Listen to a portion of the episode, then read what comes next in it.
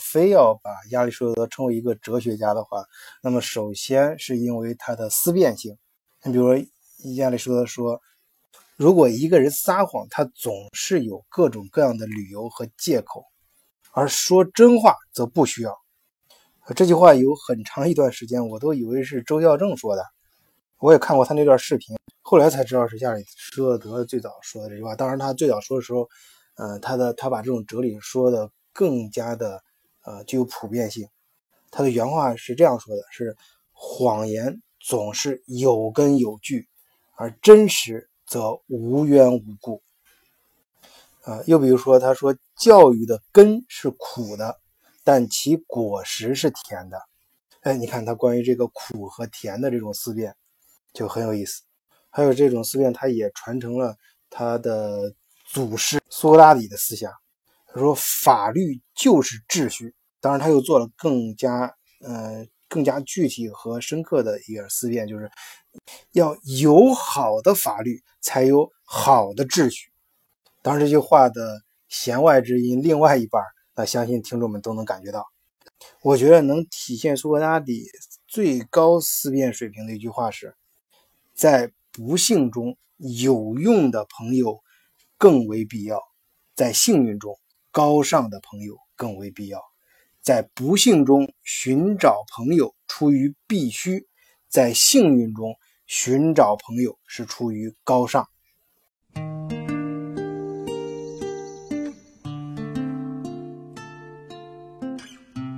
啊，当时在做这期节目收集材料的时候，我无意中发现还有一句特别特别有意思的话啊，也是我们现在经常在影视作品里面看到的一句话，甚至你平你的朋友身边朋友都经常说的一句话啊，居然是苏格拉底说的，那就是优秀是一种习惯。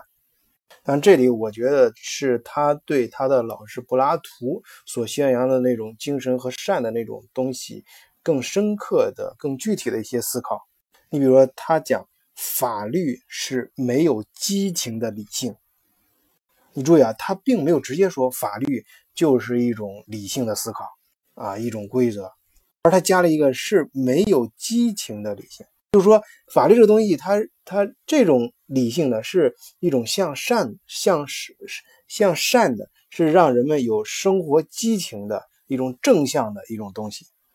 是按照这样一个方向去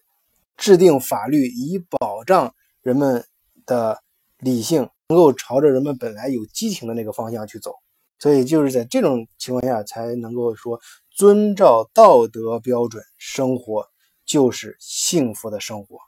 啊！幸福属于满足的人们，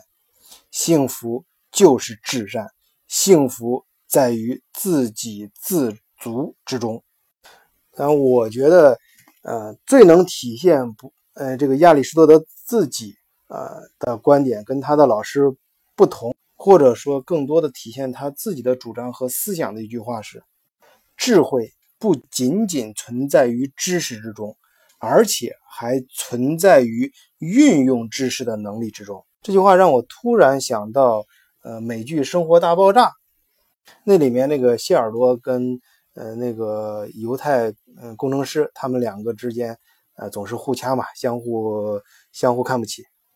嗯，他们的争论就集中在到底是科学家科学更重要，还是工程师工程更重要。所以那个犹太工程师总是在啊，他们周围一帮那种博士啊、博士后里面，他强调他自己虽然没有博士学位，但是，呃，他把这个呃探测器送上了月球，他掌握的事情更实际。但是我觉得对这句话，嗯，更好的一个理解是，呃，亚里士多德在里面强调了啊，这个知识和运用知识的能力这两者之间的一个关系，他们都是智慧啊密不可分的一部分。这块其实我真正想引申说的就是现在很多媒体介绍埃隆·马克思。他的各种颠覆式创新，主要归功于他对第一性原理的运用。然后那些编辑也不知道从哪就翻出来说，第一性原理其实是亚里士多德发明的，从而啊说这个埃隆·马克思就他的人生导师就是亚里士多德。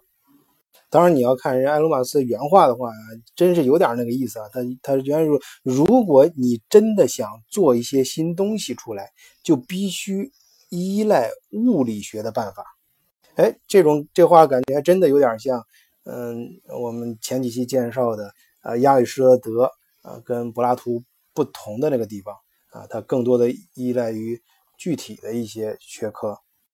嗯，但这些媒体文章里面后面又对第一性原理做了各种各样的呃罗列，我我我称是罗列啊，他们当然自己说那是分析，但我对这些目前网上所有这些文章归结起来就四个字儿，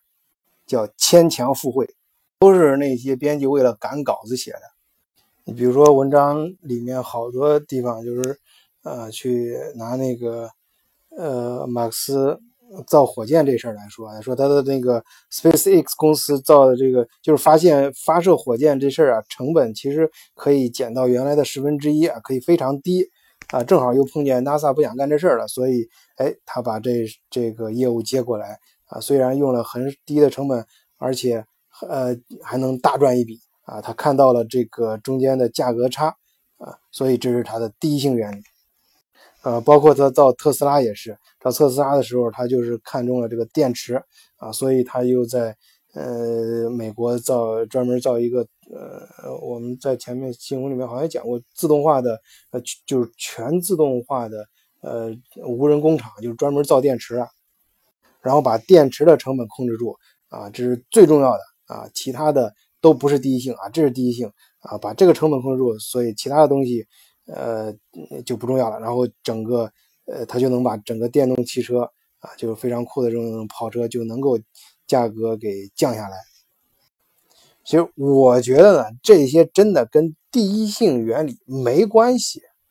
我看了，呃，至少是我能在网上搜到的文章，呃，几乎就都是拿这两个事情来说事儿，而且他们都把这个分析的重点就在于第一啊，就是什么是最重要的啊这块。呃，好像抓住了这个第一，然后其他的就迎刃而解了。所以第一性原理是指导呃这个就马克思他一一个个这个创新成功的根本原因啊，我真觉得这是呃这真的真的是牵强附会啊，因为我觉得。这这些文章，它根本上是想符合听众的一种投机心理，好像就是你，哎，你掌握了一个道理，掌握了一个方法，就能够出类旁就能够指导指导自己的创新啊，你就也能像埃隆·马克思这样子成功。但实际上，我觉得应该去，嗯，听听马埃隆·马克思他本人的话，他依赖的是物理学的办法啊。如果他的人生导师真的是亚里士多德的话，那么他应该是像我们刚才说的亚里士多德的那番话那样，就是智慧不仅仅存在于知识之中，而且还存在于运用知识的能力之中。就是埃隆·马克思的智慧，就是他首先是要尊重这个知识，尊重它的价值。你像他最早发明的 PayPal，那个时候不叫 PayPal，是后来改名了，就是这种支付的方式。在网上便于大家网上购物的时候，能够提供一个信息担保，同时让转账更快速。